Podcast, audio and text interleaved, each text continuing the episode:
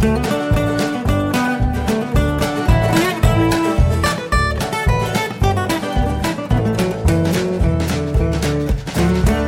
und herzlich willkommen zu Jörn Schars Feinem Podcast Episode 299. Ich bin Jörn Schaar und ihr seid es nicht.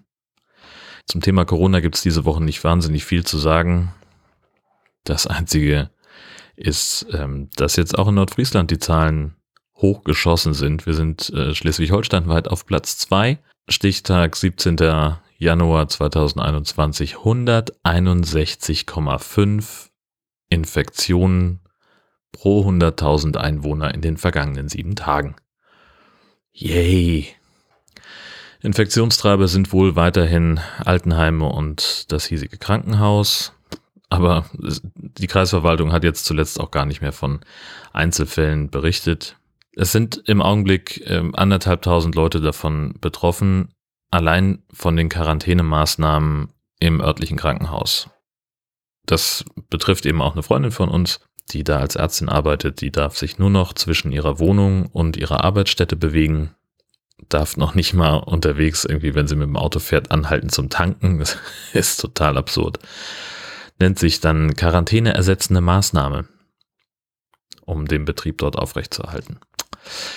Ja, das macht es umso wichtiger, äh, weiter Kontakte zu beschränken. Und äh, dazu habe ich einen Kommentar bekommen von Christian. In Episode 298 hat er geschrieben, dass er mir zustimmt, wenn ich sage, die Kontaktbeschränkungen wurden schlecht erklärt. Deswegen werde auch fleißig verbreitet, dass zum Beispiel zwei Personen aus einem Hausstand nicht eine einzelne Person besuchen dürften. Von den Örtlichkeiten steht dabei überhaupt nichts geschrieben, schreibt Christian. Denn mit Hausstand ist der Personenkreis, der zusammenwohnt, gemeint. Dieser darf sich mit einer weiteren Person treffen, egal ob im öffentlichen Raum, bei sich zu Hause oder eben bei dieser Einzelperson. Deswegen sollte man also nicht verbreiten, wir dürfen zu zweit nicht mehr Oma besuchen, denn das ist Öl ins Feuer der Leugner. Also da sind wir uns sehr einig, dass man da ganz genau aufpassen muss. Aber es gibt auch gute Nachrichten.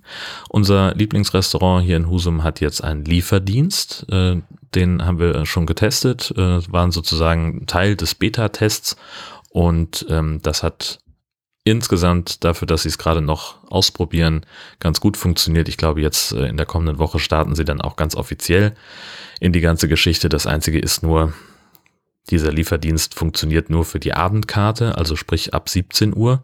Und wir bestellen dann normalerweise zum Mittagessen. Und jetzt müssen wir unseren kompletten Ernährungsplan umstellen, was uns furchtbar nervt. Nein, natürlich nicht. Denn was wir an denen mögen, ist halt einfach A, das Essen natürlich und die Leute, die sind einfach wahnsinnig nett.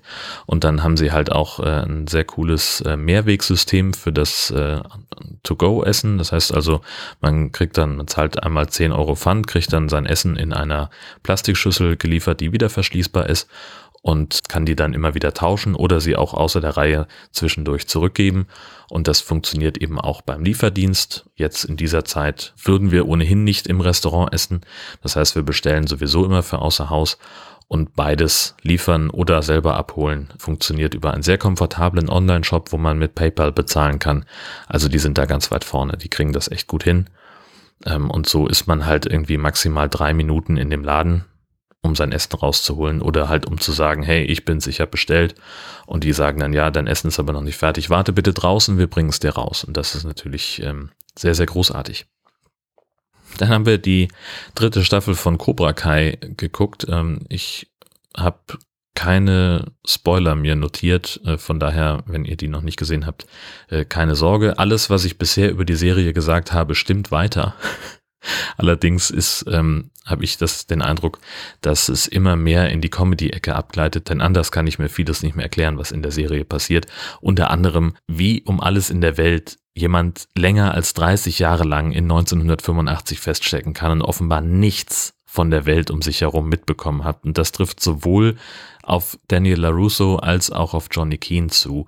Die beiden sind einfach immer noch gedanklich in der Highschool Andererseits steckt Keens Sensei Kreese ja auch immer noch im Vietnamkrieg fest und äh, da hat sich auch nicht weiterentwickelt. Aber insofern ist sein Verhalten ist noch mit am besten erklärbar, weil er halt ein seit über 50 Jahren unverarbeitetes Kriegstrauma mit sich rumschleppt.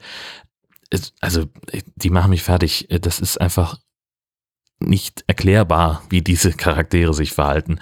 Zumindest die, die beiden Hauptcharaktere. Und ansonsten äh, kann ich nur sagen, die fucking Snyder. Sehr, sehr großartig. Äh, es gibt ein, ein, äh, eine Szene, wo sie auf ein Konzert gehen und die Snyder von Twisted Sister spielt da ein großartiges Konzert. Es macht einen Heidenspaß. Viel mehr als das habe ich tatsächlich überhaupt gar nicht zu erzählen. Denkt bitte dran, äh, noch bis zum 23. Januar 2021, also bis zum kommenden Samstag, gibt es noch die Möglichkeit, Audiogrüße ähm, mir zu schicken für meine 300. Episode. Das geht an die Adresse omg300 at jörnschar.de, also Jörn mit OE und in einem Wort. Und dann kommt das bei mir an.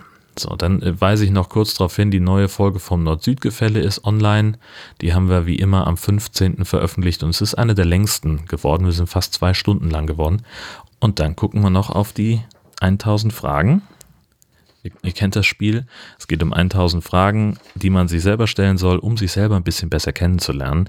Ich habe mehrfach festgestellt, dass ich hier offensichtlich nicht Zielgruppe dieser Fragestellung bin oder dass die Fragen einfach viel zu pseudophilosophisch sind, um beantwortet werden zu können. wir fangen heute Abend an mit äh, Nummer 97. Ist es dir wichtig, dass die anderen dich nett finden? Ja, mein Gott, das hilft, ne? Also, wenn einen andere nett finden, dann ist das wahrscheinlich erstmal grundsätzlich nichts Schlechtes. Und natürlich ist mir das wichtig, dass ähm, Leute mich, mich nett und sympathisch finden, denn dann reagieren sie ja auch positiver auf mich in so Social Situations. Das ist insofern natürlich klar, finde ich richtig gut, findet glaube ich jeder gut. Also ich würde eher jemanden kennenlernen wollen, der darauf mit Nein antwortet und das ernst meint. Also natürlich kann man immer sagen, so ist mir doch egal, was andere Leute von mir halten. Aber so funktionieren Menschen ja nicht. So, also klar hat dieses Bedürfnis, nett gefunden zu werden, natürliche Grenzen.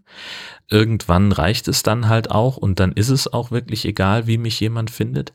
Aber erstmal gilt ja die goldene Regel des Chaos Communication Congress, be excellent to each other.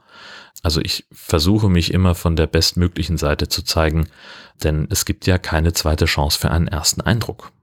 325. Kannst du gut zuhören?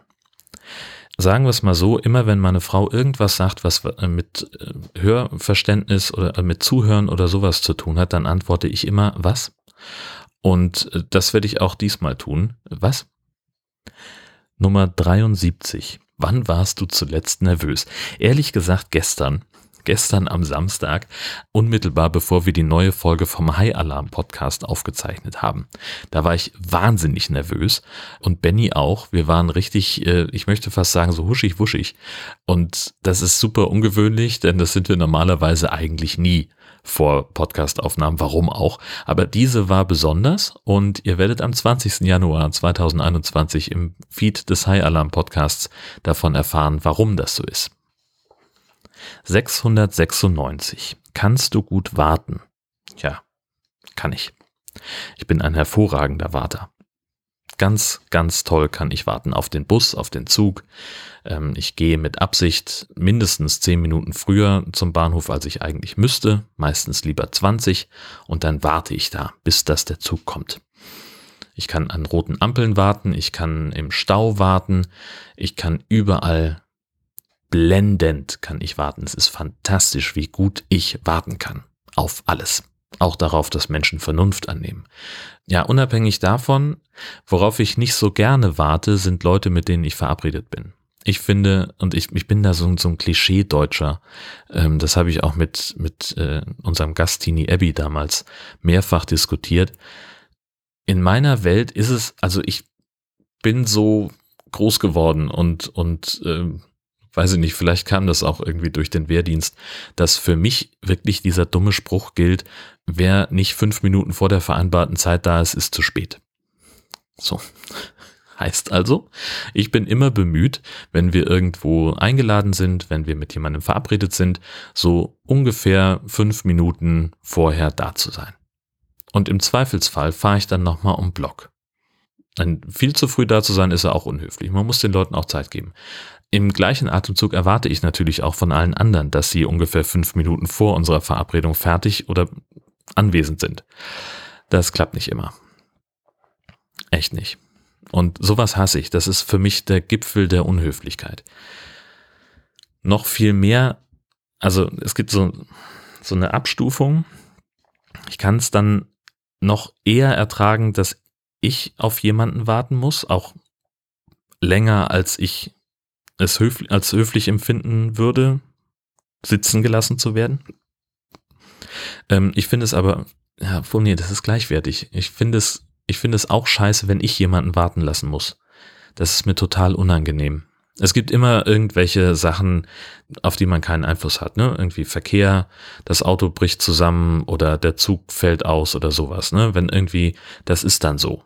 Das kann passieren. Aber das ist es gibt halt auch Menschen und die habe ich habe tatsächlich auch schon welche kennengelernt, die so ticken, die halt einfach ja so also ich kannte mal jemanden, der hat der war verabredet mit Leuten, die wollten gemeinsam irgendwo hinfahren. Die kamen schon 20 Minuten nach der vereinbarten Zeit an, standen vorm Haus, haben angerufen, hey, wir sind da, kannst runterkommen. Und er sagt, ja, ich äh, bin sofort da, ich äh, habe schon die Schuhe an. Tatsächlich war der noch im Bademantel und ist erstmal duschen gegangen.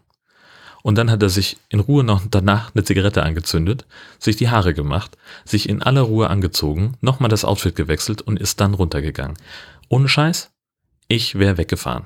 Ich hätte, also wirklich, solche Leute, nein, nicht mit mir. Dann bin ich raus. Abgesehen davon bin ich der Meinung, dass Horst Seehofer als Bundesinnenminister zurücktreten sollte, bis das passiert oder bis hier Folge 300 erscheint, wünsche ich euch eine fantastische Zeit. Tschüss.